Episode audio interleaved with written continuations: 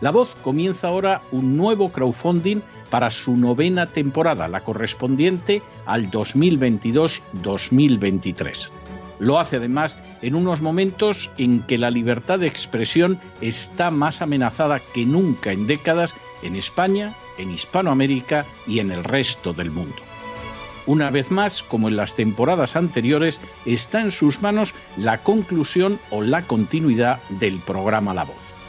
Debido a la crisis económica creciente, al cambio del dólar en relación con el euro y sobre todo a la censura del programa en redes con su correspondiente desmonetarización, en esta novena temporada nos vemos obligados a subir el objetivo hasta la cifra de 130.000 dólares. Con el crowdfunding se mantiene la emisión en directo, en abierto y de forma gratuita del programa a través de YouTube, iBox, SoundCloud, Spotify, Apple Podcasts, Google Podcasts, Tunnel y Stitcher. Además, por supuesto, de en cesarvidal.tv. De hecho, es este crowdfunding el que permitirá poder seguir emitiendo en cesarvidal.tv, ya que sin la continuidad de la voz no puede haber continuidad de contenidos en ese canal televisivo. Si la voz, tras la conclusión de esta temporada, no pudiera regresar en el mes de octubre, quizá no sucedería algo tan grave. Una vez más, habría quedado de manifiesto como tantas veces a lo largo de la historia de las naciones hispanas, que para muchos es preferible quejarse, protestar o amargarse a enfrentarse de manera práctica con un problema concreto. No pasaría nada. La voz simplemente dejaría de emitirse por la sencilla razón de que no hay suficientes personas dispuestas a asumir el apoyo de su causa, que es la de la libertad y de la verdad la de la información independiente y la opinión rigurosa, la de la lucha contra las tiranías y contra aquellos proyectos que pretenden convertir en esclavos a los seres humanos. Si piensan que merece la pena seguir escuchando día a día la voz, son ustedes bienvenidos a la hora de contribuir al nuevo crowdfunding que permitirá que puedan escuchar este programa radiofónico una temporada más. Muchas muchas, muchas gracias por todo. God bless you. Que Dios los bendiga.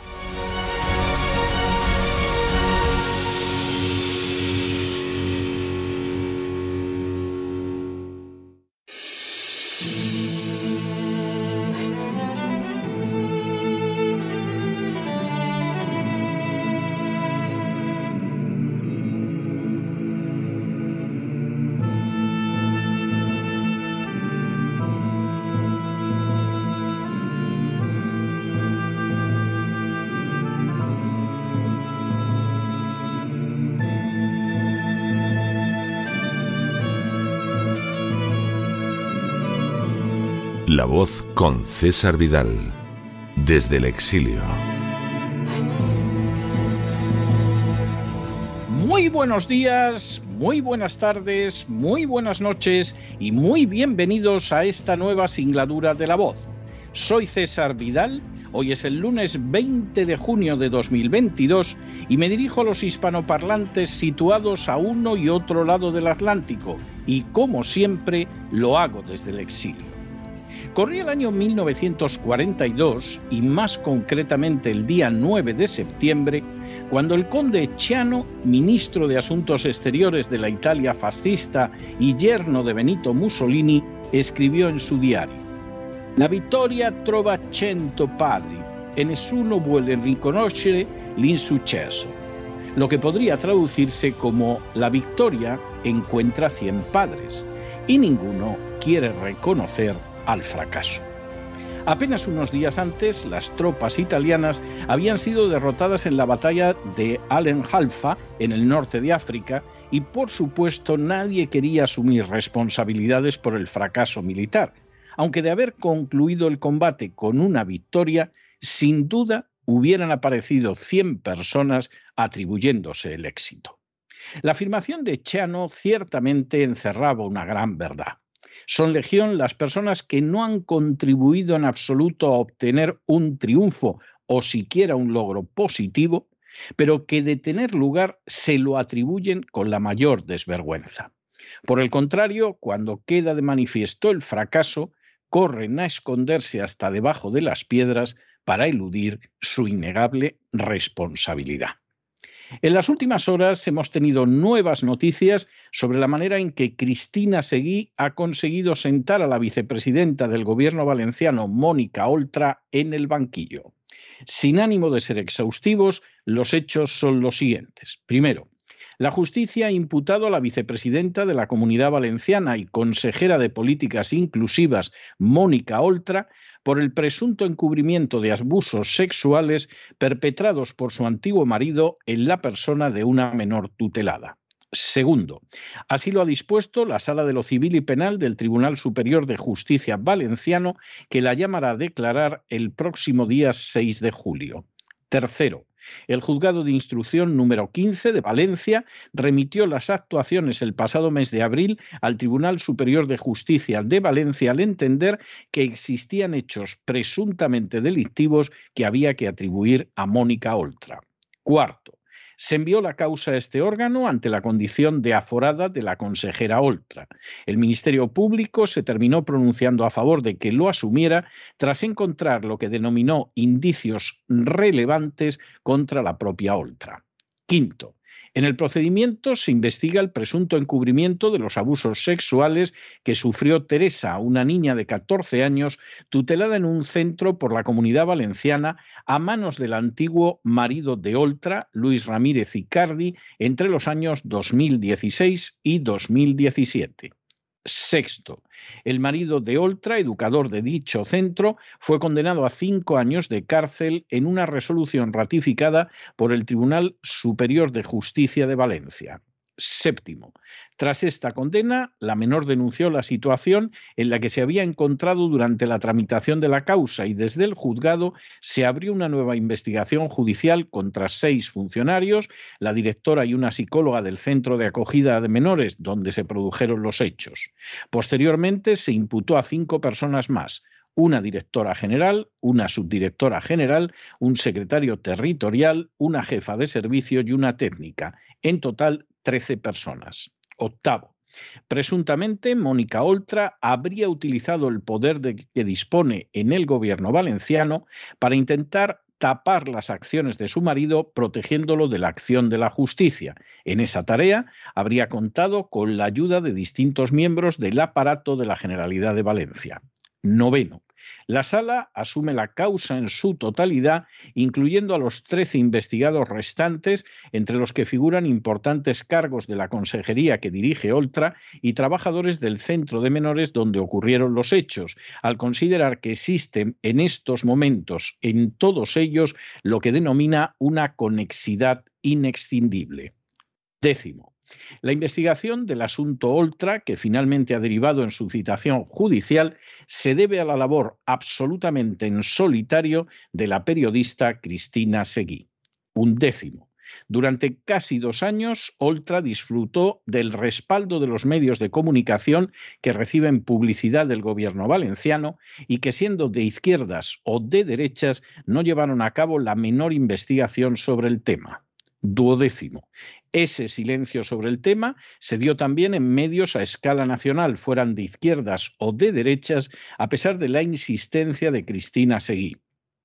Así, no movieron un dedo ni la cadena COPE de la conferencia episcopal, ni las provincias, ni Levante, cuya directora, por cierto, es la antigua jefe de gabinete de Puig y tiene 177.000 euros en acciones en un grupo editorial rescatado por el gobierno valenciano con más de un millón y cuarto de euros. Décimo tercero. A ese silencio de medios de derechas y de izquierdas, de políticos de izquierdas y de derechas, se sumó un enorme coste personal para Cristina Seguí, que ha incluido, por ejemplo, que la editorial La Esfera de los Libros de Unidad Editorial decidiera una semana antes de salir a la venta La Mafia Feminista no publicarlo porque aparecía mencionado este tema en alguna de sus páginas. Décimo. El coste pagado por Cristina Seguí incluyó también expulsiones de ruedas de prensa de Oltra, utilizando para ello a policías de la unidad adscrita de Valencia. Decimoquinto. El coste pagado por Cristina Seguí ha incluido también dos querellas de Oltra contra ella por injurias y calumnias, querellas dirigidas contra toda la información recopilada por Cristina Seguí durante estos años y que ahora ha hecho suya la Fiscalía y el juez instructor. Décimo sexto. El coste pagado por Cristina Seguí ha implicado también amenazas y coacciones dirigidas contra sus familiares en el ejercicio de su labor profesional. Décimo séptimo. El coste pagado por Cristina Seguí ha implicado la recepción semanal de correos amenazantes que la avisaban para que se mudara de domicilio. Décimo octavo. El coste pagado por Cristina Seguí ha incluido su señalamiento ante las Cortes Valencianas. Décimo noveno. El coste pagado por Cristina Seguí ha incluido la salida forzada de distintos medios de comunicación en los que colaboraba. Vigésimo. El coste pagado por Cristina Seguí ha implicado su silenciamiento incluso ahora que Oltra citada por el juez Medios concretos, como es Radio, dieron la noticia sin mencionar una sola vez la labor llevada a cabo por Cristina Seguí, presumiblemente también por su actitud contraria a la vacunación obligatoria contra el coronavirus, como ha mantenido la citada emisora de radio. En otros casos, hubo menciones, pero negativas, intentando esculpar a Oltra, por ejemplo, con el argumento de que Cristina Seguí es una fascista execrable vigésimo primero. Para colmo, no han faltado los que en medios de comunicación y en partidos políticos durante las últimas horas, después de guardar un silencio sepulcral durante años, ahora tienen el descaro de atribuirse el mérito de llevar a Mónica Oltra ante el juez. Y vigésimo segundo, Mónica Oltra ha afirmado ya su intención de no dimitir y ha acusado de su situación judicial al fascismo. El caso de la joven víctima de abusos sexuales por parte del marido de Mónica Oltra, vicepresidenta de la Comunidad Valenciana, constituye un verdadero escándalo no solo penal, sino también político y mediático. Cuando la joven víctima de los abusos sexuales intentó denunciarlos, no solo no encontró ningún apoyo en Mónica Oltra, conocidísima feminista, sino que sobre la muchacha se desencadenó un terrible torrente de presiones, primero para evitar que exigiera justicia y después para que no fueran tenidas en cuenta sus alegaciones. Todos y cada uno de estos hechos fueron sacados a la luz por Cristina Seguí, pero la reacción de políticos y medios de izquierdas y de derechas fue silenciar todo y proteger de manera cerrada a Mónica Oltra. Ese manto de silencio sirvió además para que sobre Cristina Seguí cayeran las más diversas represalias que han afectado gravemente a su trabajo y a su vida privada.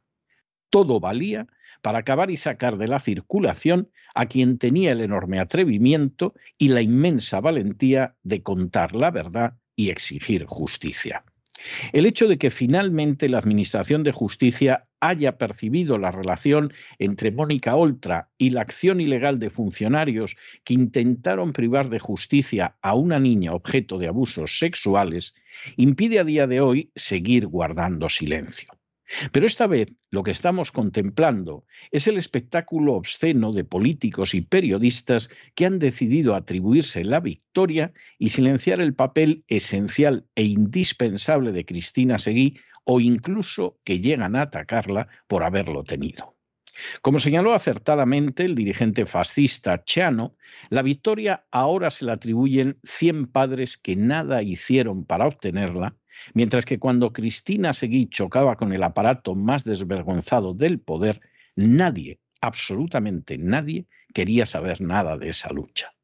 Pocas veces habrá quedado más de manifiesto la obscenidad de la clase política, la indecencia de los pesebres creados en la cercanía del poder y la naturaleza de la acción de las furcias mediáticas.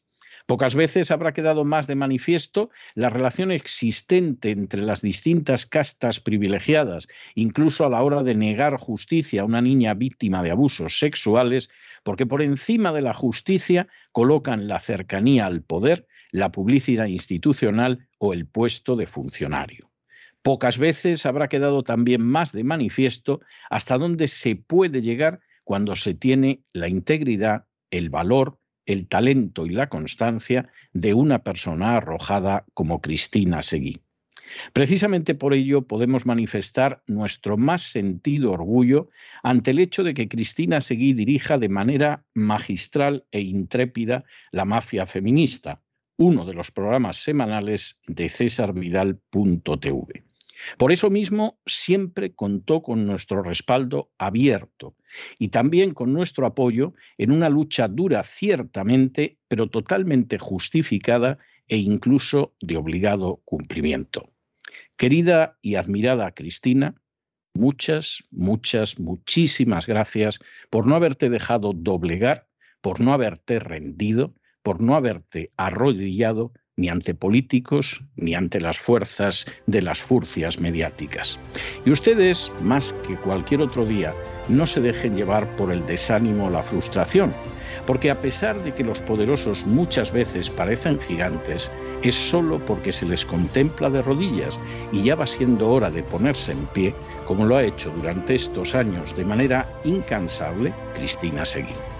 Mientras tanto, en el tiempo que han necesitado ustedes para escuchar este editorial, la deuda pública española ha aumentado en más de 7 millones de euros y buena parte de esa deuda ha ido a llenar las arcas de los políticos y de las furcias mediáticas que han guardado un silencio sepulcral ante el drama de una niña que fue objeto de abusos sexuales y que recibió, en vez de ayuda, el intento de silenciarla por parte de las instituciones. Muy buenos días, muy buenas tardes, muy buenas noches. Les ha hablado César Vidal desde el exilio. Que Dios los bendiga.